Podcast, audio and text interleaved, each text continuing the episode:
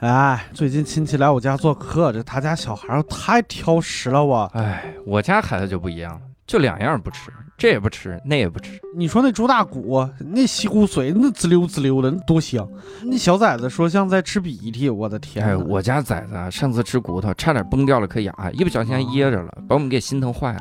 那那可真够悬的哈！我跟你说，这洋葱那多好啊，这促消化又补钙，杀菌还能预防感冒。那小崽子就是不爱吃，我可不嘛，我家孩子吃了洋葱会中毒，还会尿血。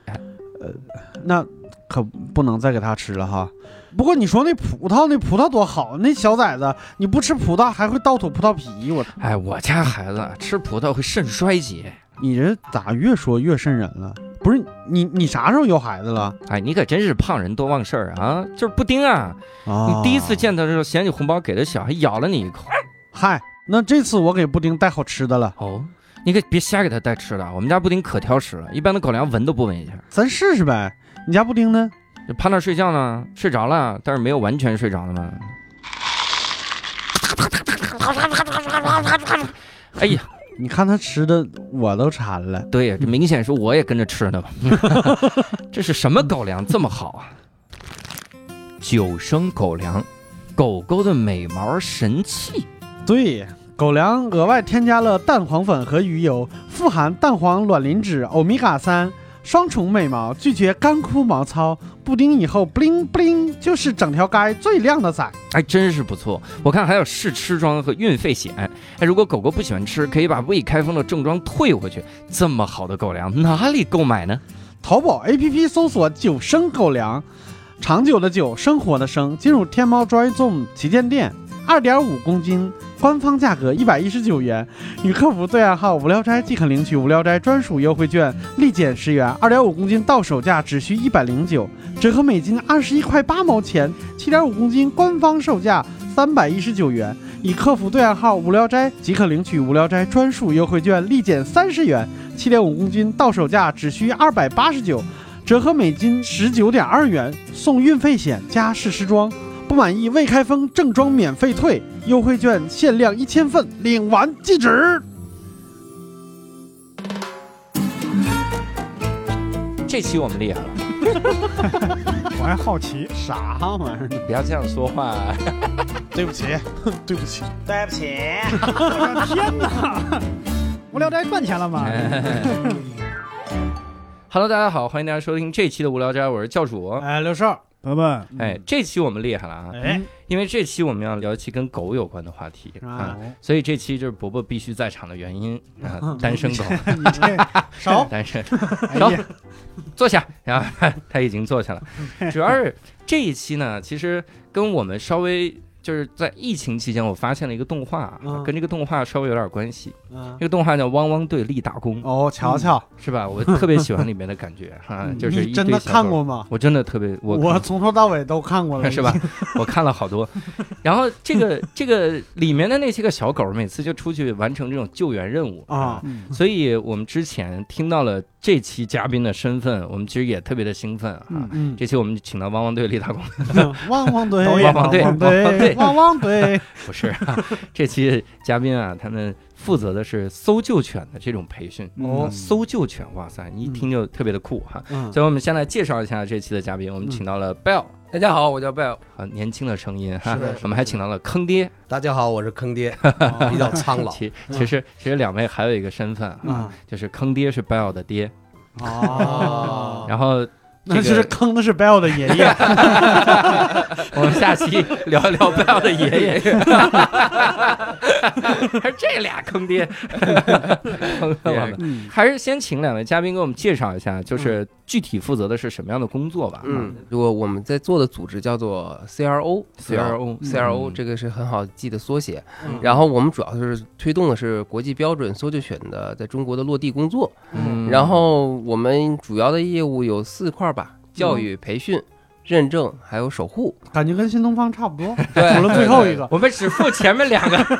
我们认证都不负责。还有救 援、救援的工作。啊，嗯，然后我们搜救犬的话，其实大家比较陌生，有些时候会了解到雪山搜救犬，那嗯对对，对，然后有地震搜救犬，啊对还有野外的吧，还然后还有这种水域的搜救犬，嗯嗯啊对吧？其实，在国际上，搜救犬分为六个领域，嗯嗯，它分别有废墟，也就代表大家常治地震搜救犬，哦嗯，还有广域，就是那种野外，嗯然后还有这个追踪和寻迹，就分别是在这个城市和野外找特定的人。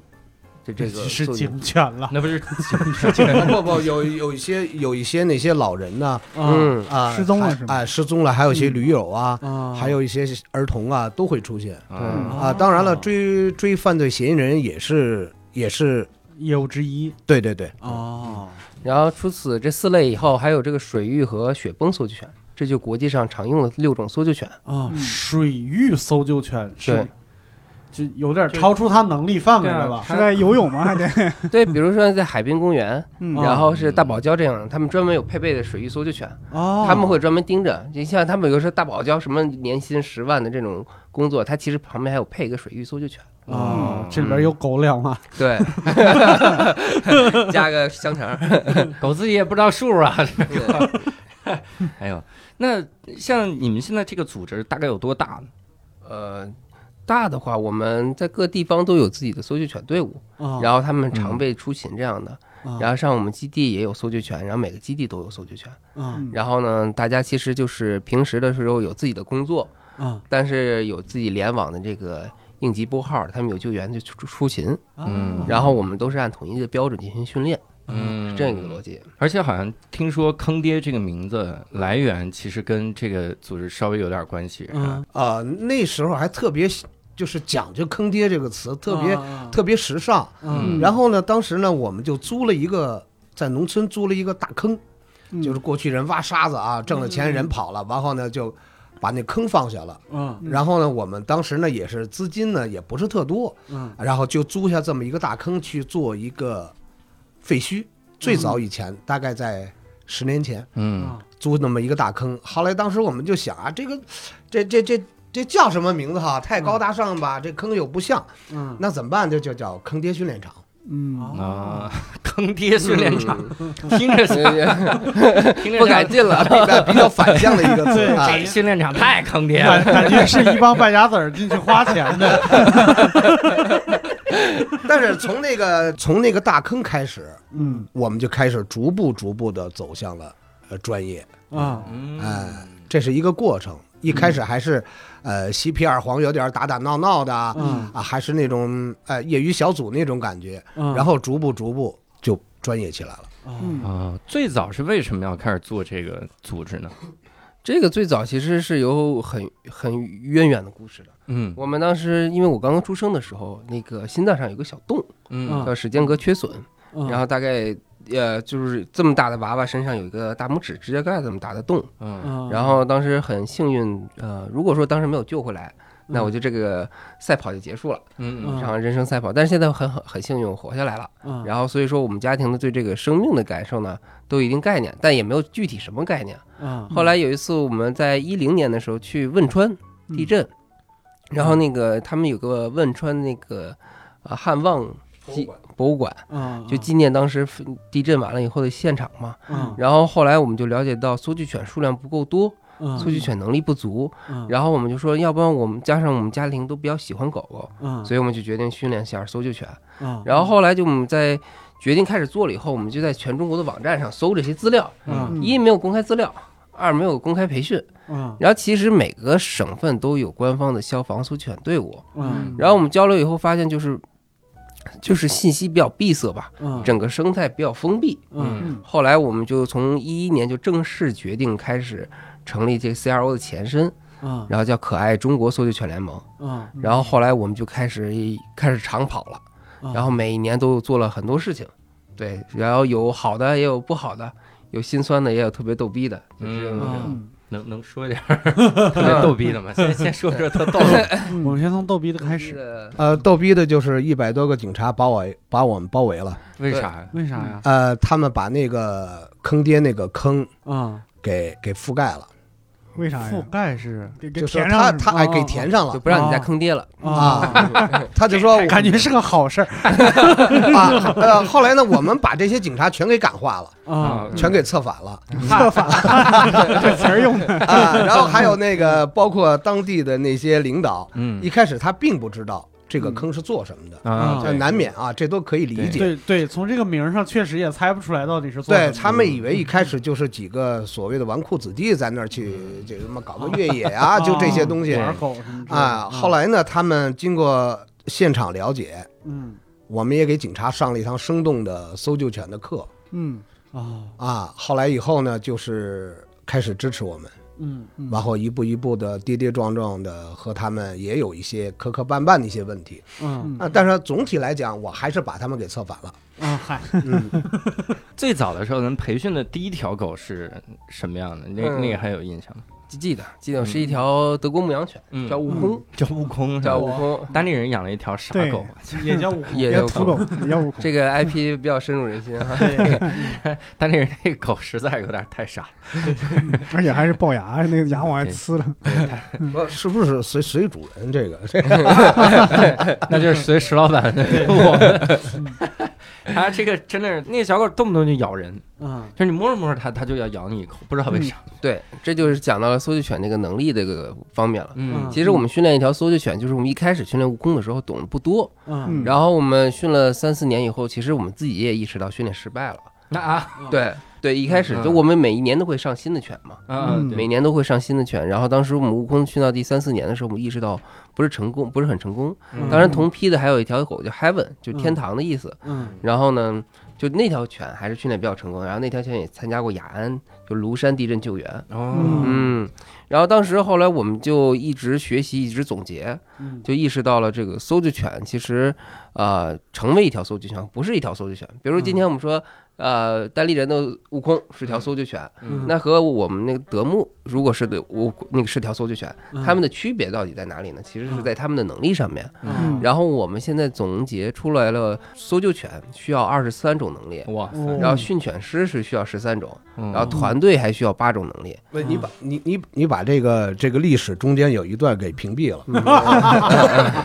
纠错了，这是呃，其实我们在中国当时想做这个事情的时候，我们就去呃满世界的敲人家门儿，嗯哎，你会不会啊？你会不会啊？嗯但这比较好学，嗯但是突然发现，我们即使再好学，我们也中国当时并没有一套完整科学的。训练方法、训练体系、训练教材、训练场地，这些完全都是缺失的。嗯嗯嗯后来呢，Bell 呢就给全世界我们当时能找到的嗯互联网所有跟救援有关的这些，当时还网站的嘛，嗯去给他们发邮件儿，嗯就是发向一个全世界的一个邮件儿，就是嗯想学搜救犬嗯啊。后来真是呢，我按我们的话讲话，当时就雪片儿般回来的答复嗯，啊。然后继续对吧，，然后一百二十封邮件发出去了以后，嗯有些国家像瑞士，他们会发过去，哎，你 说啥？然后，然后就不管至于发的是中哎文是吧？ 没有，我就跟他解释说啊，我们都是做搜救犬的，然后就没有回信儿了。啊，嗯然后后来呢，这个美国搜救犬基金会，嗯嗯哎，有一个创始人是一个老太太叫 Wilma，嗯，她对我们这非常感兴趣，问我多大，我说当时我正好是十六岁，嗯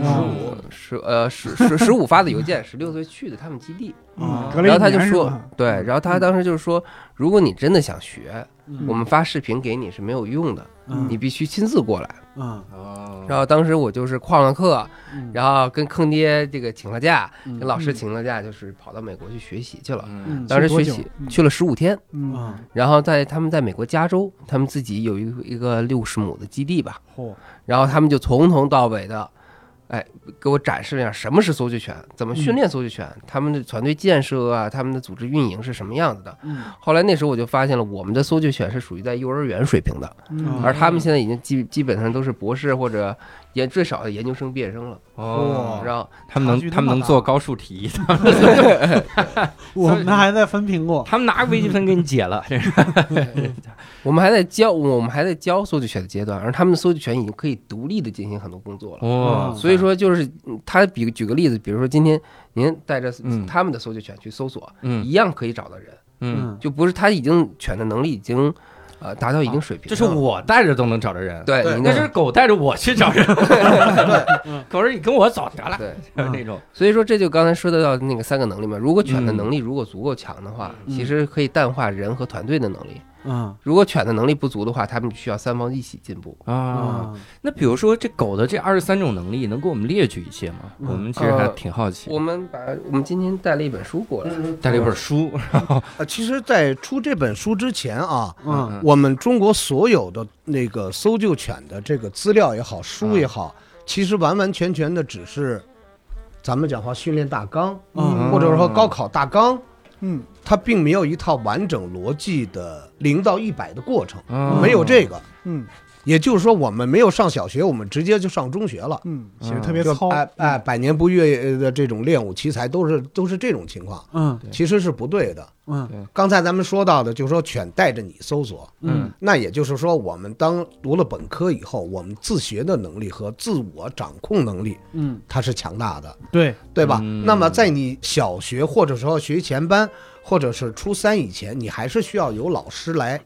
指带导你你学、的带你。嗯一旦你成功的话，你就会对自己的专业去发生嗯，强烈的一种守护感。对嗯嗯，这本书我看了，开头还有钟叔写的序呢，坑爹老师写的序，嗯，写了一首诗，词牌《沁园春》。狗， 我本来以为会是沁园春学犬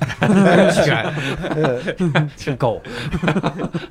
挺有意思。对，然后先说一下咱们的搜救犬能力那个嗯能力，能力。其实我们总结出来了很多能力，有些能力是对着宠物犬的，嗯有对导盲犬的，嗯还有对军警犬的。嗯然后当时刚刚嗯大家也问了一个问题，就是说大家其实对这个军警犬和搜救犬这个概念嗯其实是比较模糊的，平时还会了解到导盲犬嘛。嗯那么实际上是呃，国际范围内把工作犬定义为三类工作犬，嗯三个大类别，分别有军警犬，嗯就像缉毒、缉豹啊，然后机机场那种的，嗯就那种还有那个护护卫的，比如说那次在，呃呃中印边界嗯有一条中国军犬嗯去防卫嘛，嗯然后那也属于军警犬。嗯然后第二种类别呢就是搜救犬，嗯然后搜救犬的话就刚刚我们就说的六大领域，嗯，然后还有服务犬，服务犬就做导盲犬啊、嗯，自闭儿童服务犬啊，嗯然后还有这种呃导听犬、医疗疗创伤，嗯还有嗅癌犬。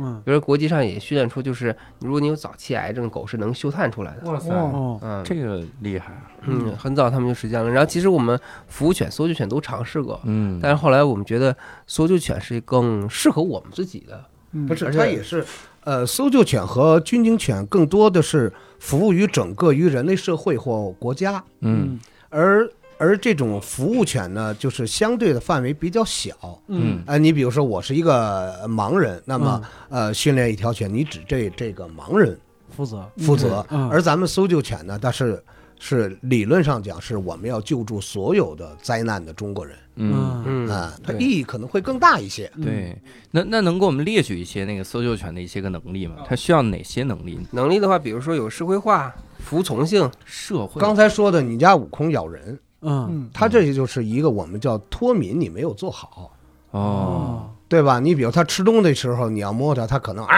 咬你，嗯对吧？问题是什么？这就是因为你，他在他小的时候，你没有给他养好一个良好的习惯。对对对对，因为我悟空是个流浪犬，然后自己救回来的，对他，他他小时候肯定对社会上的有些人，他是要保持一种抵触行为的。啊，对嗯他得保护自己，对因为他的生活已经就是当时来说已经很很困难了，嗯所以他获得的一些生活资源、食物这些，他要他要严格的保护。嗯嗯啊对，这个呢就是另当别论嗯啊。那么如果说像家里的一些犬，它要护食啊，或咬主人呐、嗯或者说咬客人啊，哎，这都是长期的一些行为不规范造成的。嗯就是小朋友老去打人，嗯对吧？你打的也不重，但他老是这么打，他慢慢慢慢他就认为这个是行为是好的。是正常的，对对对对嗯对，那比如社会性是什么？就是以后我们喝酒的时候，他能提一个。不是他呢可以跟咱们完全的在一起。嗯哦啊啊，和所有的陌生人都可以表现出非常善意的友好，嗯对而不会是保持一种警惕啊，嗯或者说呢被动攻击啊嗯啊，或者服务说啊啊对呜呜啊，还有一种就是说嗯姚明来了，哇这狗没见过，或奥尼尔来了没见过，嗯哇家伙这家伙怎么这么黑啊，对不吓对？坏了，尝一口是看看是什么滋味儿， 那会不会太熟了，跟陌生人就走了呢？啊会啊，会会，因为他就是我们挑犬的时候，嗯其中有一条就是它要完全的信赖人类，嗯嗯，因为你毕竟是救人的，你不能是我我我救姚明，我不救奥尼尔嗯， 啊，我救梅西，我不救 C 罗种族歧，视这还是就梅西不就内马尔。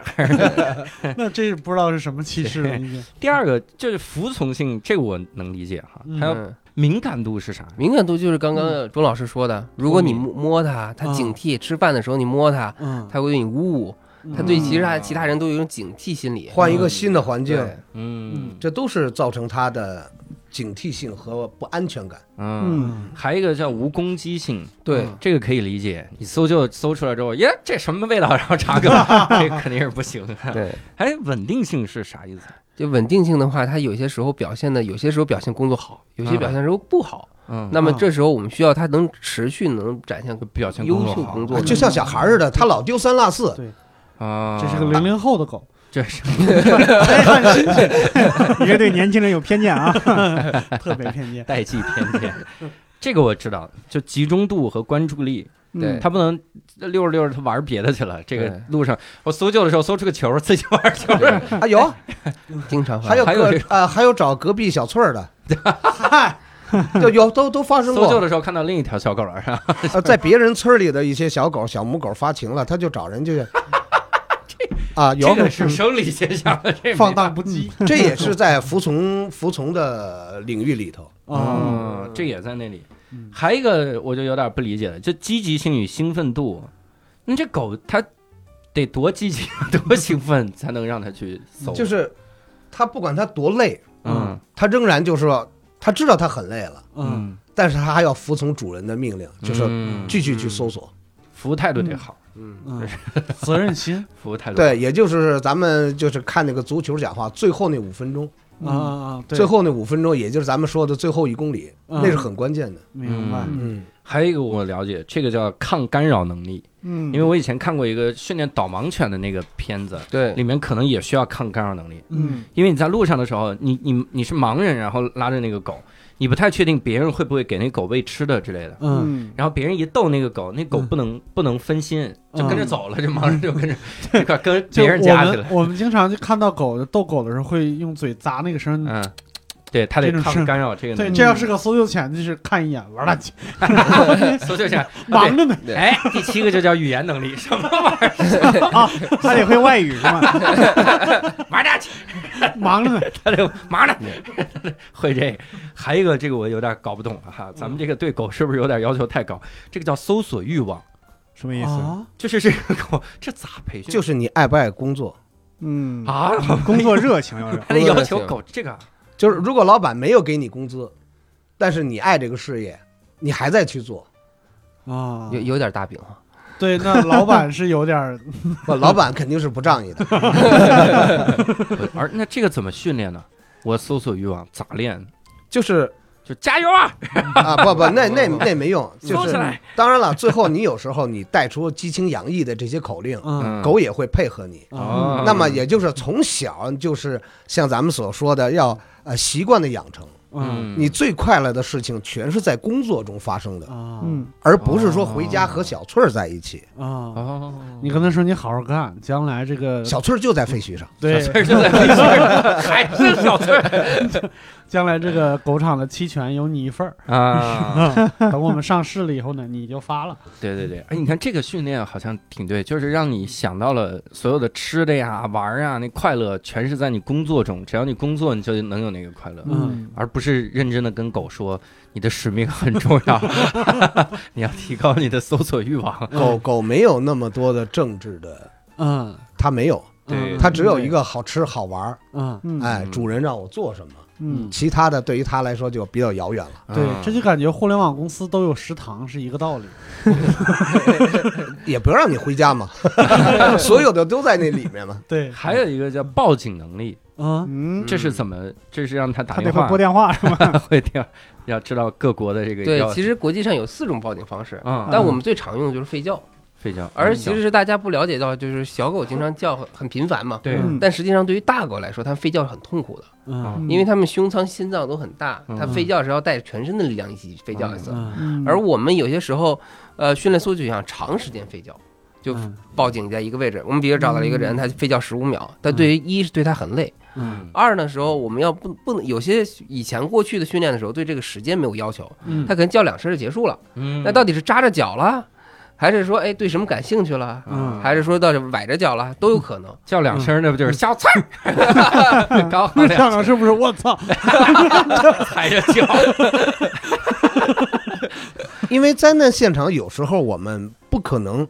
知道狗在哪儿嗯对哦，嗯啊、有些像有些野外搜索啊，嗯或夜晚搜索，嗯那么这条狗我们必须要求它在这个位置上吠叫要三十秒钟， 然后嗯训犬师、救援人员到达现场，这个狗的使命才结束。嗯，嗯，你不能说叫两声得了，我我下班了啊，那不行啊 在，那儿你自己跑去吧。就那一片你自己找去吧。对，十五秒是起点，必须等到起点一直吠叫，就是训犬师是和搜救犬是不在一起工作的。哦他必须，我们那个搜救犬面搜救搜救那个场地，废墟场地有三千平米，嗯大概五亩地。然后训犬师不能进入废墟，嗯它必须靠的边界，然后犬来独立的搜索嗯在这个三千平米废墟上。嗯要不然，如果发再发生余震，其实会对这个呃搜救犬训导员嗯他是有二次伤害的，嗯对吧？那那你们训练的时候是真的有一个人要趴那边等着对，狗来专门找有的，啊，啊，哦嗯，而且不停的换人，嗯，要不然狗它脑子里印象中我就找翠花，哦，嗯，刚刚还小翠翠儿，翠花应该是小翠儿的主人，完那隔壁村长另一个村 长。另一个翠儿，左边 那左手边是翠花，右边是小翠儿的。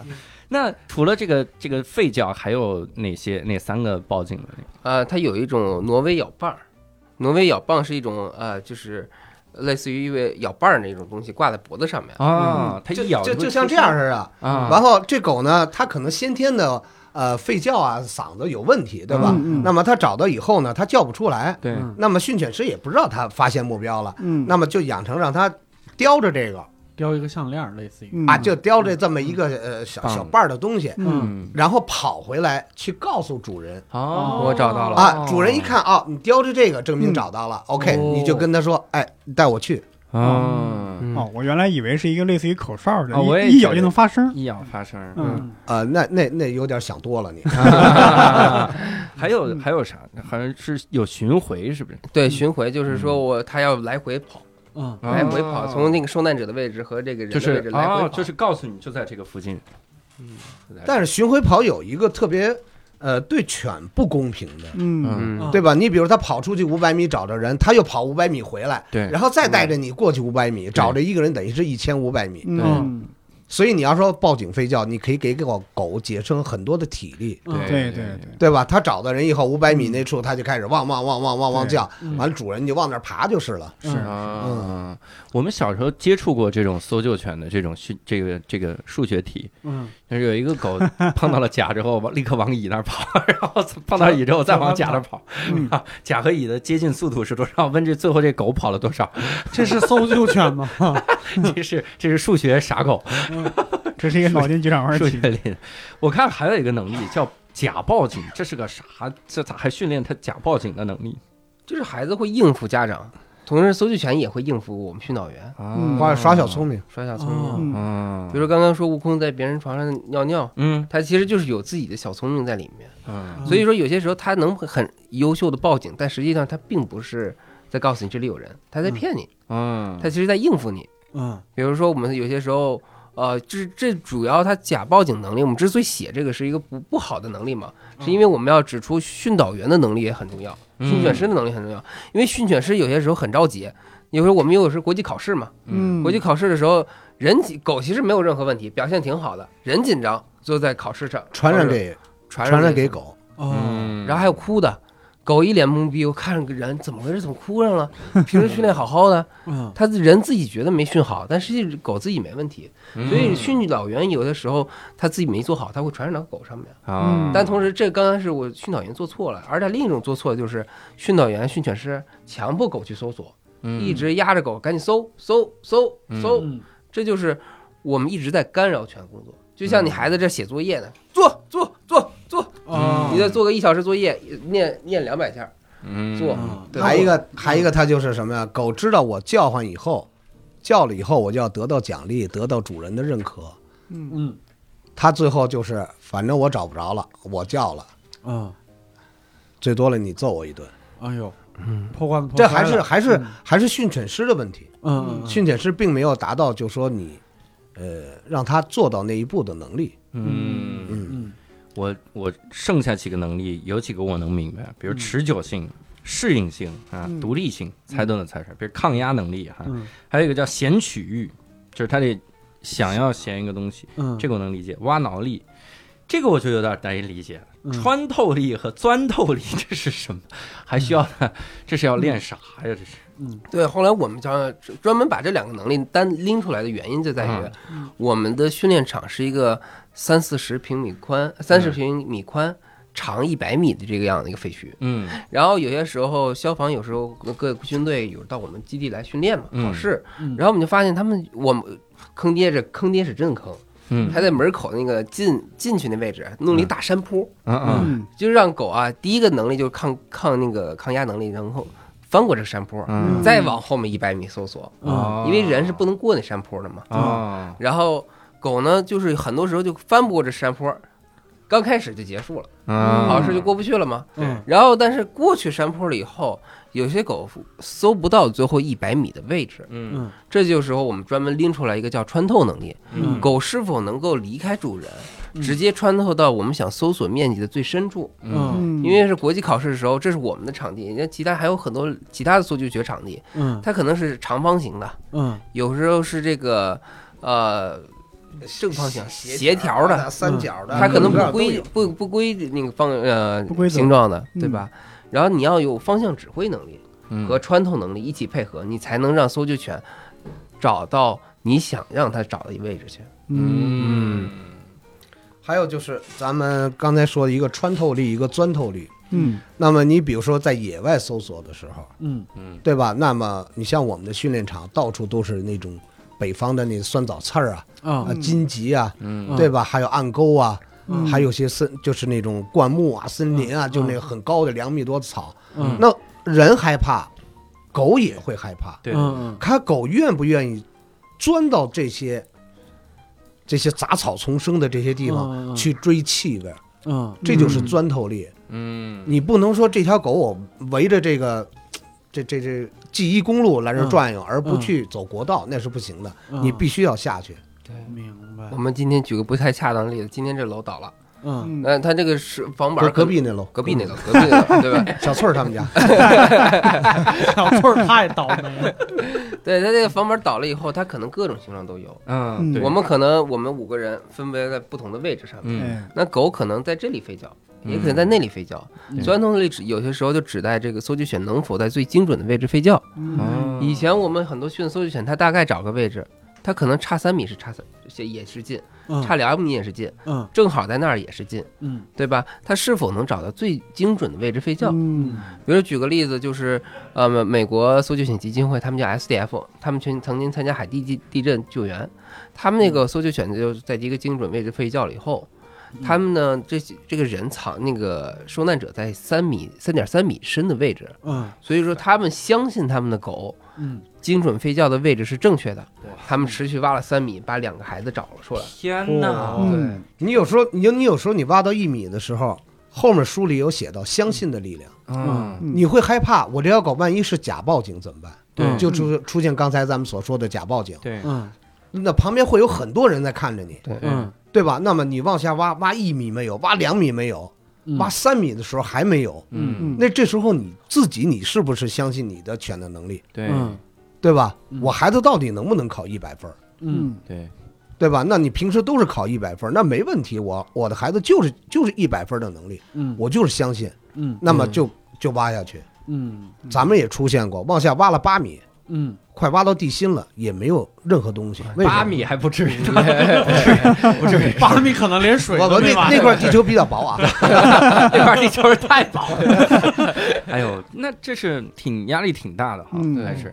还有一个能力，我至今理解不了哈，嗯，叫受难者忠诚度，这是怎么？我对受难者有啥忠诚度呢？对，这个能力是非常重要的一个能力，嗯，因为我们在那个能力其实虽然说没有这个前后之分，对，嗯但是其实前面越呃像不像社会化、稳定性啊，那是最最基础最最基础的，其实是像社会、家庭、宠物、伴侣权也需要的，嗯，但是越往后面越重要。对对对有些时候，我们过去看见很多搜救犬，不管是体制内的嗯还是体制外的，嗯他们对于受受难者就是叫两声以后就走了，嗯哦他并没有说长时间就是对这个受难者保有非常长时间的这种兴奋度和呃粘着度吧。追逐嗯，对，嗯所以说他们我们训练的时候就专门训练搜救犬是否能长时间停留在这个受难者的位置上，嗯否则你个我因为人我因为我们有有机会可以欢迎你们到我们基地去嗯尝试藏一下啊，嗯找找小翠，然后我我们会发现搜救犬在废墟上行走的速度是要比我们人快得多的。嗯嗯，比如我们看它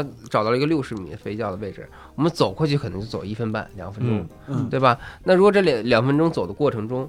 搜救犬离开那个位置了，我们就不知道它到底在哪儿了，嗯，对吧？嗯，然后而加上持续报警能力，这是对搜救犬非常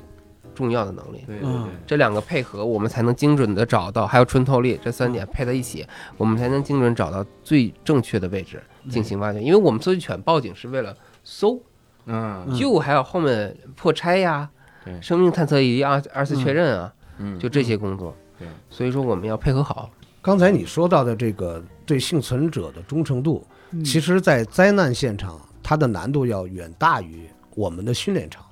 哦，对吧？因为你灾难现场，你会有很多的干扰。嗯嗯，对，你比如张三儿他们家做的红烧肉，嗯李四他们家做的小龙虾，嗯，这些对在那人现场吃的不 错，你不知道，你不知道灾难什么时候发生，是，确实对吧？嗯那么这些东西对于人来说都吃货都抗抗拒不了，对嗯对吧？那么还会有很多，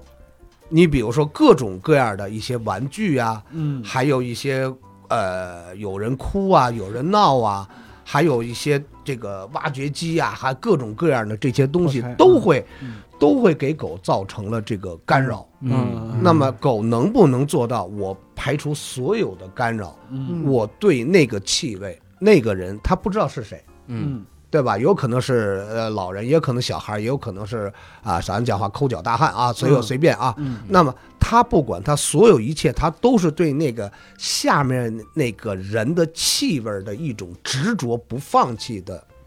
忠诚，嗯这就是简称叫受难者的忠诚度，啊，这个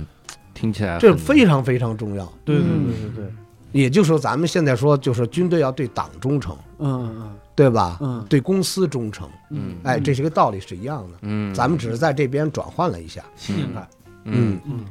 那是所有的狗都能当搜救犬。不是，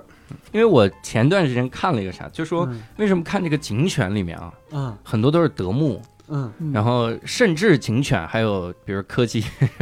这样 的缉毒用嘛，是吧？嗯嗅觉好，说警犬就没有边牧、藏獒、金毛，嗯说为啥？说因为金毛太温和了。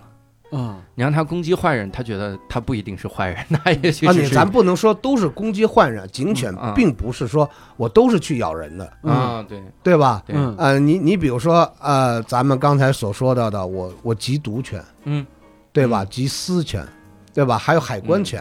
嗯对吧？你从非洲进来了一个非洲的大白鼠，那是变异的，嗯哦对？吧？嗯或者说你这个日本、哦大日白老鼠是吧？对 对我对，还以为一块 大白鼠，我还以为是 红薯你白还鼠是。还是吃货这个， 对对食物的忠诚度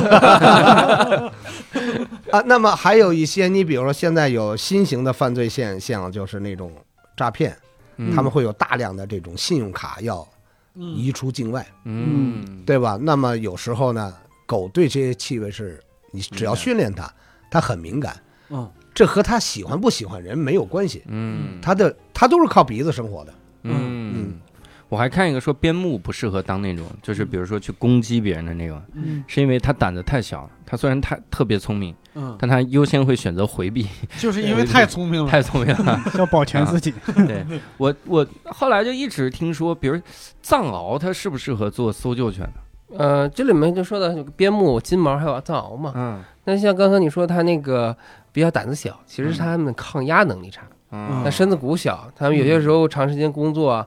啊、不能持续下来。我们现在常见的就比如说有马犬，全称叫马里诺阿，嗯犬还有这个拉布拉多，嗯然后还有这个有边牧，也有金毛，嗯然后德牧其实是最少的现在。嗯哦，因为德牧有些恶性繁殖，就是说到宠物行业或犬犬行业吧，就说到很多呃乱象了。嗯就是一说这个德牧可能恶性繁殖了以这个后，族群要要要完蛋，嗯呃，经常会有出现大瘤子啊、长瘤子啊、哦骨骼不好、关节不好啊，嗯所以就不适合做公众犬了。然后像藏獒的话，就是因为这个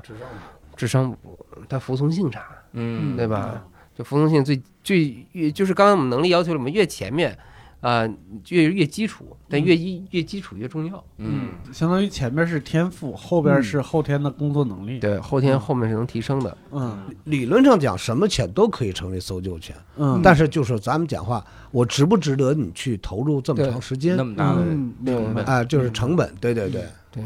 你说柯基可以不可以？也样可以，对，嗯但是这柯基你上一个，你上一飞区，上一坡，它爬不上去了。嗯，呃那倒是，对，这倒真是这样，有小狗它就是它绕着飞机上去，并不是它不想上去，嗯是它能力爬不上去。嗯它爬上去以后，发现气味儿，风一吹又变了，嗯，它又得下来，它还要再去找一条嗯路上去。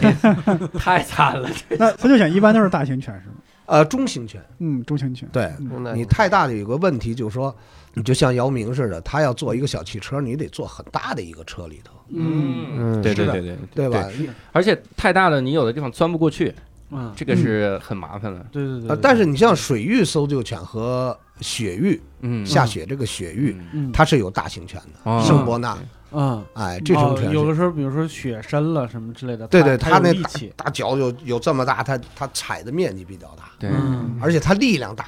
啊，比如往下刨啊，嗯你还要在水里头，你比如拉一个二百斤的胖子啊， 嗯那你五十斤你肯定是拉不动的，嗯对吧？那么你一百五十斤拉二百斤，理论上讲是没有问题的。嗯对，。那倒是而且圣伯纳犬，我看雪地搜救好像脖子上都要挂个橡木个桶，桶，挂个对挂个桶，里面装着比如食物是吗？还是水？不会，水那那里面装的是啥？我我我没 见过，桶，嗯是吗？嗯，那我觉得我们在那动可画能里就见是 过。我们的都市传说了，因为我很小的时候就见过那种故 事，就雪山搜救，它这里边有有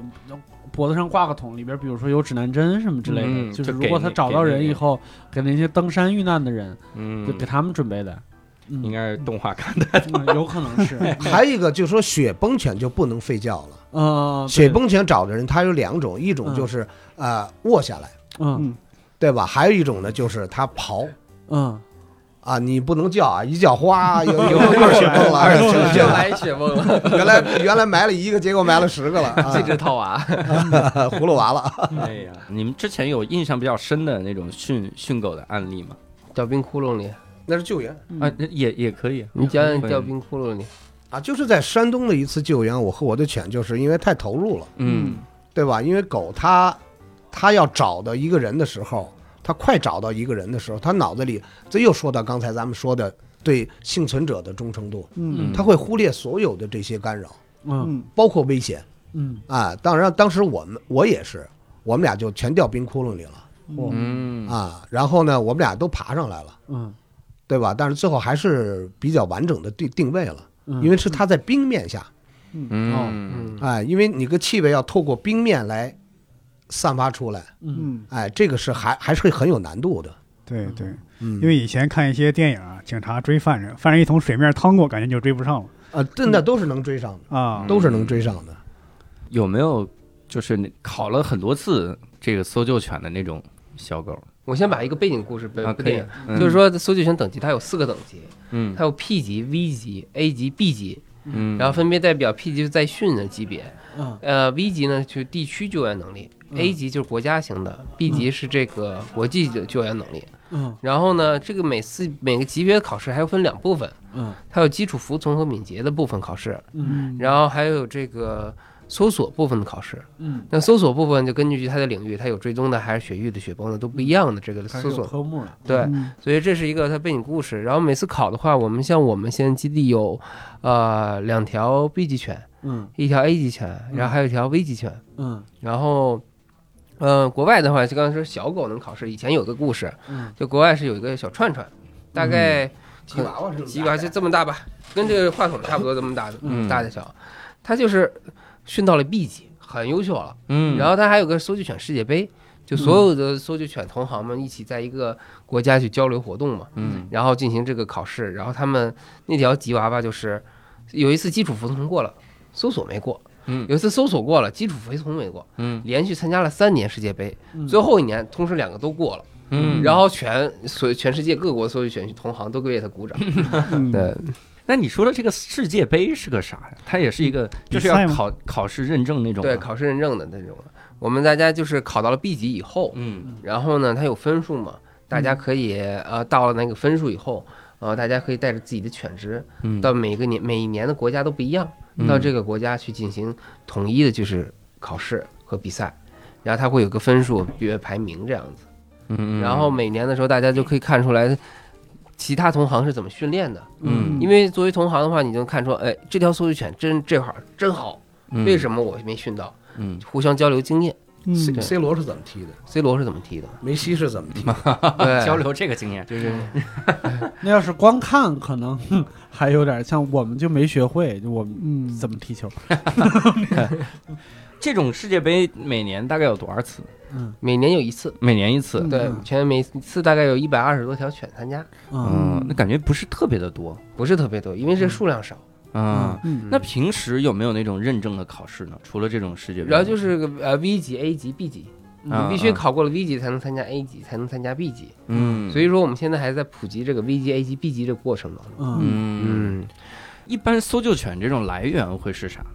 就是狗狗从哪儿来呢？我们会有些时候我们去挑，嗯像体体制内的话，他们就会基地内自己繁殖，嗯然后有一个排队，大家一个一个排队，嗯，然后他就抓阄儿，谁抓阄儿？哦，我一号，我先挑。嗯那最后一个人就挑，就剩的那条狗就是他的了。嗯对，由于这是体制内，像我们的话就可以各地方就各到处跑，嗯然后看看这个狗，然后筛选一下能力，然后挑选一下，嗯然后最后决定一下到底哪条狗狗是我们的。所以说我们相对于体制内会灵活一多，嗯，而且体制内他们犬是出不了基地的嘛，嗯它每个省份都有自己的搜救犬基地，它其实出不了基嗯地，它经常搜这个。呃，训导员都是男性嘛，嗯消防战士们，嗯然后他没有搜过女性，嗯所以说他们的那个搜救犬可能就习惯于搜小翠儿还是很重要的。然后我们可能就是搜的比较复杂，嗯就什么都有，所以说这是我们挑选的过程。嗯然后还有一个想说的事情，就是这个搜救犬其实在我们中国是迫切需要的，嗯，因为我们做了这个世界事情很多年了嘛，然后跟美国交流关系也比较好，嗯跟欧洲这些国家处理那个关系也比较好，然后我们就统计了一个搜救犬数据，其实在呃美国，他们平均是三十七万人能分得一条搜救犬。哇是啊，是一条非常优秀的作犬，高就相对嗯 B 级那种级别嗯的。嗯然后，呃，美国是三十二点七万人一条搜救犬，嗯欧洲平均下来是三十七万人一条 B 级搜救犬。嗯然后，但是国我们在国内的话，我们现在如果按 B 级要求的话，嗯，是一点一亿人哇塞，分得一条 B 级犬，我去，这太啊全国才十几条是吗？一点一六二亿人中国人嗯，嗯，才可以摊到一条 B 级犬，嗯那这么简单一算的话，中国就三三四条、五六条对一共共中国是十二条。十二条。哦。哇太少对，太少如果了如果我们按照这个能力要求啊，我们嗯有有对能力有一个筛选过程。嗯如果我们对能力没有筛选过程呢，只是单纯按数量，嗯以其名曰我们搜救犬，嗯嗯，加上消防，加上各地方，我们一共有一千条。嗯但是这里面包括老幼病残的，然后包括能力可能在我们这里一个，就是吃说空吃空饷的， 吃空饷的，对吧？都会有。然后这一平均下来，还将近一百四十到一百五十万，平均到一条搜救犬。嗯就如果我们不对能力考核，我们大概还差有五五倍的差距。哇塞，嗯，这个确实，因为我前一段时间看过一个视频，就是那个那个心脏起搏器的那个，嗯，其实也是有这个，就是平均多少人有一台，平均多少人有一对台。其实这个这个还是很有必要的。对，嗯，也就像咱们中国所说的三甲医院，嗯，对吧？我这个到底有多少人，几百万人，我才能摊到一个三甲医院？嗯对，这相当于是救援资源。对对对，嗯嗯所以现在国家提出来大应急嘛，“十四五”计划就提出来大应急，嗯就是要加强这一块儿，嗯也是这次疫情，咱大家都看到了嗯啊，你经济发展的再好，如果你不能保证民生嗯啊，你你所有的东西全归零。而有些时候我们这个我负责公众号嘛，嗯然后有些时候晚上就是我工作比较晚，三点多的时候正准备睡觉，然后突然就有人就是联系到我们公众号了，说我们我们家里人有有人丢了，嗯然后我在哪个哪个城市，嗯我会非常着急找我父亲，嗯那父亲走丢了或者老年痴呆都有，就是那个各种情况都有，嗯就希望我们能派搜救犬过去。嗯然后，但实际上我们搜救犬这是数量的一个问题，还有个分布的问题。嗯我们并不能做到每个城市都有搜救犬，嗯就很多时候有需求的时候我们拍不到。然后有些时候就是这一晚上，我就一直陪着他，等着他。嗯，虽然说我们派不了犬过去，但我们只能陪伴嘛。嗯然后其实我们也很紧张，所以说我们也希望能够在更多的城市、更多省份能有搜救犬，嗯因为官方的搜救犬有些时候是出不去的。嗯对吧？他有时候你要报警，警的话其实跟消防是两个部门，嗯一个是应急部，嗯一个是公安部，嗯这俩是跨部门的。嗯嗯那有些时候你出了问题的话，其实你报警了以后是调不动搜救犬的嗯啊。所以说我们也有很多民间救援队是负责这种地区型救援，嗯，这是最频繁的，嗯呃，最关系到各个单个家庭的一个事情。嗯之前会有这种就是成功了的案例，比如找人之类的，就搜救成功的这些个案例啊，，印这象些深这些的太多多了，了。太多了。太能能给我们分享一些？你比如找犯人那个，咱们就这么说吧，搜救一个是，呃，咱们找活的哈，嗯还有一些呢就是找一些案例证据，嗯对吧？那么你像我们有一条犬过了危急，嗯，对吧？那么和呃某地的警察一起去去搜证物，嗯这个证物就是人啊，嗯，这个人已经被人杀害了。嗯嗯那么你要呃找到这个人，你才证明这个人死亡，对吧？你才可以去开始立案，一二三四五。嗯。然后我们的犬上到山上，就两个小时就把那人给刨住来了。嗯还有活的人，比如在南方的时候，有一次就是老人走丢了，老人走丢了，这时候就应用到广域搜救犬了。嗯那广域废墟是得地震的嘛，广域是在大范围的，在四万平米的面积内排查性搜索，嗯然后排查了，然后搜飞脚报警，嗯，这就是四万平米就更重要了。四万平米相当于两百米乘两百米了，嗯或者一百六十六亩地，对嗯一百米。足球场都可以看见谁在啊，那那就不用狗搜救，看一眼就行。嗯，然后这时候时候就要求这个搜救犬能持续报警，然后那次就嗯找到了一个、呃走丢的老人。哦，嗯，然后城市里的话，有很多时候找到小孩子，嗯这这种都都比较事情比较多。哇，然后我们自己也有个云养平台，然后里面也有我们过去的这个搜救犬故事，然后比如救援经历啊，每条狗啊，嗯然后现在我们。呃，就是能储备更多的搜救犬吧，嗯然后在我们，而且我个人是更希望分布在每个城市都有，嗯因为这样的时候调配的时候，先不论它能力，我们至少能调得动有搜救犬，哪怕找到了呢，找到了可能就拯救了一个家庭。嗯，对，那长期跟这种狗接触之后吧，你嗯觉得狗的世界跟人的世界有有没有啥这个对比？嗯，狗靠谱，狗狗狗靠谱，对，在抖音上不有一个，就是一个小生命，就单单纯纯的看着你，嗯特别幸福，就那个段子嘛。嗯其实有些时候跟狗交流吧，你觉得更更加依赖，嗯，它满眼就是你，嗯它满眼就是你。嗯但是救援当中呢，它满眼都是这个任务，嗯，它什么都不懂，关键它什么都不懂，他不要房，不要车，嗯要不要女朋友？然后啊也要啊，要找车要 还是得要，要不然他以后没法繁衍。然后这个它满眼都是这个任务，嗯，但其实总事情不多。嗯有些时候有一次我看了有一句话，就说什么样的人最可爱，什么样的生命最可爱，但嗯是不懂的时候是最可爱的。嗯，然后这狗狗就是专注于任务，专注于你主人，满眼都是这两件事情。嗯，狗跟狗相处之间跟人类那种相处模那不式一样，那那不一嗯样，它们有地位的，他们还有地位啊，对，当然有地位，有地位的。有些就是我们像我们基地最多的时候有十几条犬嘛，嗯然后他们会明显的就看出来谁的地位高，谁的地位低。嗯嗯有时候你会看见狗狗舔别人的狗的眼睛啊，嗯啊呃，行为交流啊，你能看出来谁在拍马屁、拍马屁。啊，嗯舔啊现在眼睛就是在舔示脸好呀啊这些的，他都是一种，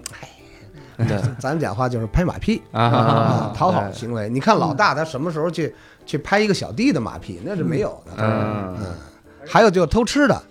老大肯定是站那里头咣咣咣咣吃，其他的小弟在外面等老大吃饱了，他才进去吃。啊，嗯，我们这个搜搜救犬有其最地位比较高的就是巴特，巴特，是一条金毛，嗯啊，它就不是非传统型非传统型金毛，它这个骨架特别大，哦体重嗯特别高，魁梧，对魁梧非常魁梧。它呢就是先先偷师，它的名字的来源也比较早，它英文名叫 butter，嗯就油的意思。嗯，它就小时候偷吃了一一桶油，哇塞，一拉了桶油，，对拉了一天席，哇塞，然后后来我们就给它起了一个油的名小字，巴特儿，小巴特。幸亏这是没起名叫 西 西西，哎，我有一个挺蠢的问题，嗯嗯就是狗狗中间刚才不是说有地位高有地位低，嗯，是根据他们的工作能力来分的吗？不是他们自己的一个自己的一个嗯江湖地，就江湖有地可能是一个我明明是一个 A 级犬，但是我在你们这里边地位极低，跟那没关系，跟嗯那没关系。跟那没关系，嗯嗯按体格来吗？是怎么？按体格和混的混蛋的程度。嗯， 哦， 就就是说你那有可能是 A 级，但是要舔别人 眼睛，B 级，然后到处给别人那叼他吃的们， 他们自己知道自己是 A 级吗？啊，不知道。那不知道。嗯，这还挺有意我思。我们训练他们，其实就是在废墟上，就是和广域里就是一个玩儿，嗯，对他就认为这是一个很愉快的游戏。啊，嗯，他不知道自己的工作能力如何。哎，他不知道他叫搜救犬什么这些，嗯他没有概念。那那比如说你们在训狗或者是在平时跟他们相处的时候，会因为工作等级跟哪个狗更亲近或者是之类的吗？那你肯定有喜欢的，对，有嗯会有自己偏偏爱爱的的，嗯嗯每个人都偏爱的不一样。啊，就是比如说这个 butter 是我们的台柱子，就这种感觉会有。巴特是挨揍最多的，因为所有坏事儿全是 全有他的份儿。哦，嗯，比如把什么打破了呀嗯，把油吃了呀，巴特儿是哪级啊？ B 级，巴特儿都能 B 级， 那是该有这个地位特啊，别聪明，啊，他吃特别聪完明。了特别聪应明该。有这个地位。啊应该有可以这的个我地觉位对对对对对，对，而每条犬的性格不一巴样特是中国咱第一个拿到国际 B 级的，哇哇，嗯，那他也应该应该嗯，可可以犯混蛋哈。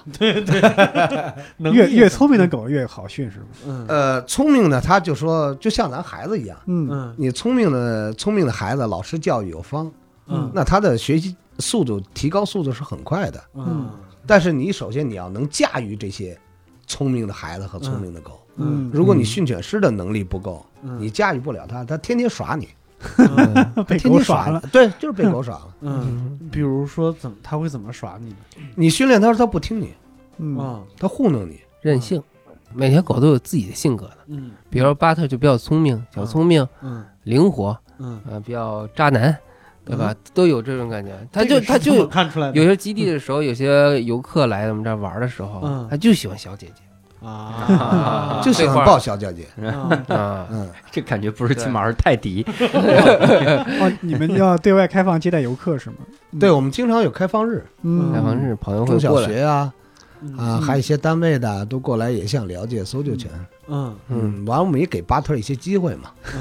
啊，找小姐姐的机会嘛。火嗯嗯，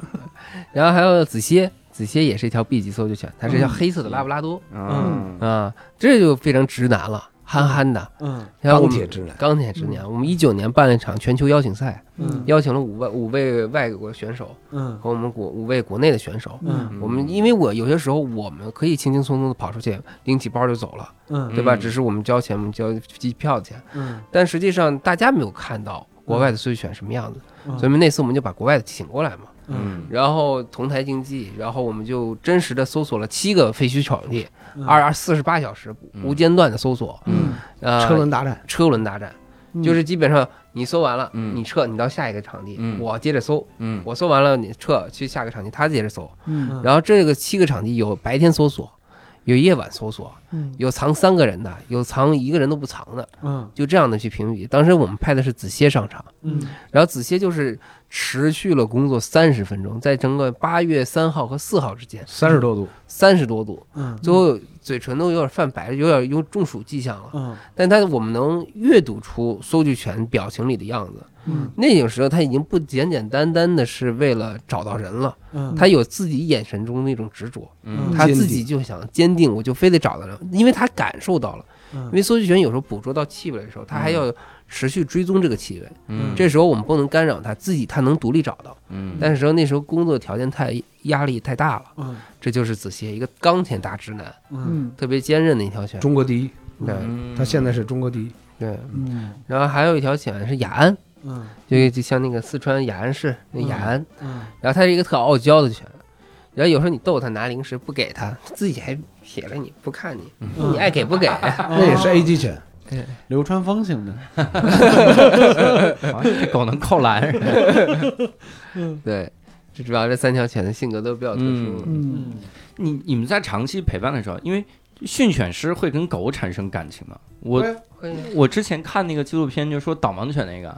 训犬师会特别喜欢导盲犬，但当去把它送到工作，那相当于送到人家家了嘛。那对训犬师有可能都需要心理疏导， 就是对，确实特别的难过确实的的对你像导盲犬，它一般也就训两年，它就服务于盲人了，嗯对吧？那你像子歇巴特，我们从小一起在一起四五年了，那嗯感情远远超过训练那个嗯那个导盲犬，嗯而且我们一起等于是出生入死嘛，嗯嗯，啊，什么都经历过，因为搜救犬和导盲犬它有个最本质的区别，它都属于工作犬，嗯但它们的服务对象不一样。嗯军警犬是服务于整体社会的，嗯搜救犬也是服务于整体社会的，嗯但导盲犬是服务于特殊人群，就是服务犬，嗯服务特殊人群，比如说啊、看不见的、听不见的，嗯啊、肢体不能肢肢体不方便不自由的的，嗯或者说有这种呃 PTSD，它就是呃应应激嗯激障障碍碍，对这种的也有这种服务犬，还有自闭儿童服务犬，嗯，还有专门这这个应对这个治疗抑郁症、嗯焦虑症的这种治疗犬，嗯都属于服务犬的类大类别下。嗯，但这些类是服务于特定人群和特定人的，嗯而搜救犬是服务于整体社会的，因为你整个发生灾难的时候，搜救犬一起上，嗯这就造成了我们训完搜救犬是不会转交给别人。嗯而我们是留在基地，我们有一呃有应急任务时候我们出发，嗯嗯而服务犬是训完了以后，你会大概率会去转交给这些特定人群。嗯嗯，哎，其实我刚才一直在好奇，嗯就说那个服务犬里有一类是陪伴自闭症儿童的，嗯那这类犬跟普通宠物狗会有啥区别吗？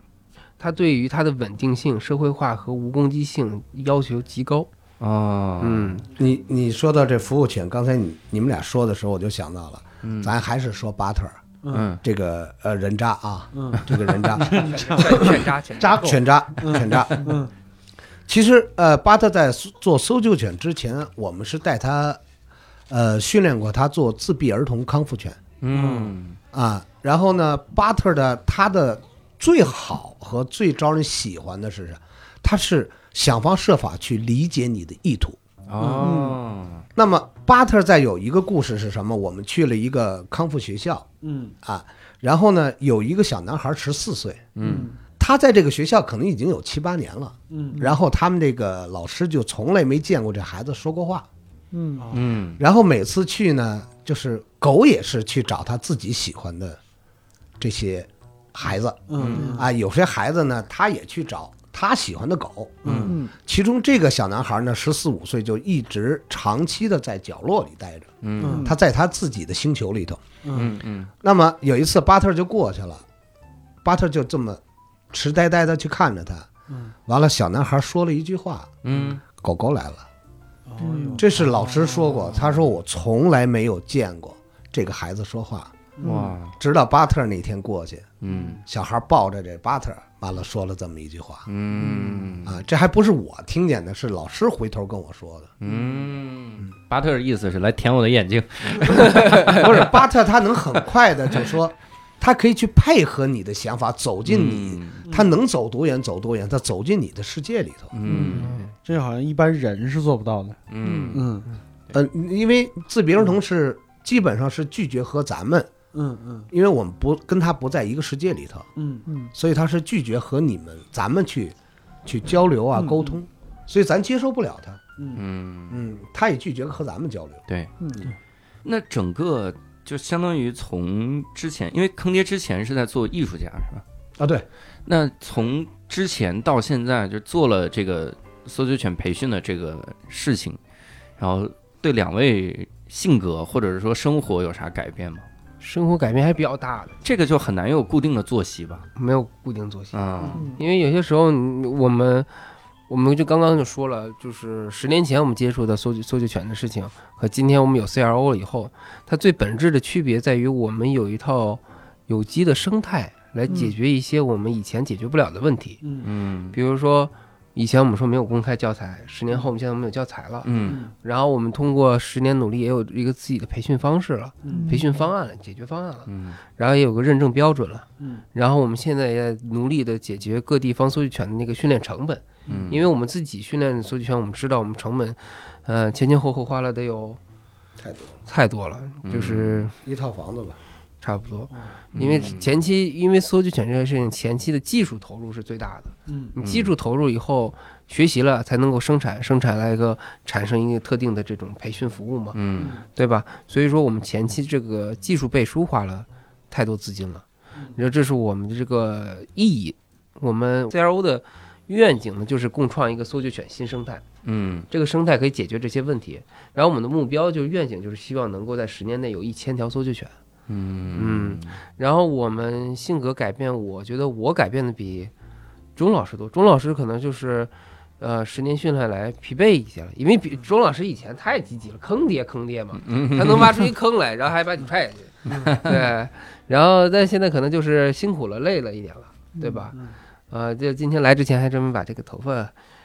能染了，嗯染了染了因为可以染见到小翠，染了染了，对。然后我呢，可能就是，呃，你看钟老师就性格比较开放一点嘛，嗯那个比较幽默一点。那我呢，就是比较那个紧凑的紧凑型的，就嗯是严肃型的。然后我呢，就有些时候你就想解决方案这句话怎么写啊，比如嗯写书啊，比如写这个培训方案啊，有时候要较真儿，嗯然后可能一较真儿就较真儿到很晚，嗯，就养成了这种较真儿习惯。而且包括现在，其实我毕业了以后，因为我一直在上学之间做这个事情。嗯然后毕业了以后，现在也说这事情正在过最关键的阶段，嗯然后可能也把一些工作给拒绝掉，然后就全职投入在这事情上。就是说，嗯从不管是从家庭来讲啊，和资金来讲啊，还个人来讲，其实牺牲的也比较多。嗯，所以也是希望将来这个搜救犬的数量能够越来越多哈，对更多的更多的人啊，投人入投入进去。对嗯投入到这里。感你觉像我们过去都是到国外去学，嗯那我们把这套东西搬来了，嗯，对吧？那么就可以有很多人就是不用再去为这发对，愁，成本就变低了对，对吧成本就变低了，嗯嗯，而且呢，就说，呃，早晚也会有那么，呃，一些人一开始是先苦的，嗯对吧？对嗯，总有人乘凉，这是很正常。嗯，嗯。好，那我们这期其实也就差不多。如果各位听众想要再跟我们交流沟通啊，可以在我们的评论区多多留言。同时呢，也可以加入我们线上的听友群啊，有一个微信叫“无聊斋二零二一”，搜这个就行。无聊斋就是拼音的无聊斋哈。嗯那这里也要告诉大家一下啊，咱们这个搜救犬联盟的公众号，公众号的名字呢就叫国际搜救犬联盟。这里面呢会有如何加入他们成为训犬师的信息等等啊。如果感兴趣的听众可以去关注一下这个公众号。所以这次我们再次感谢 Bell 和坑爹啊，也感谢所有收听的听众。我们下期无聊斋再会，拜拜。拜拜拜拜拜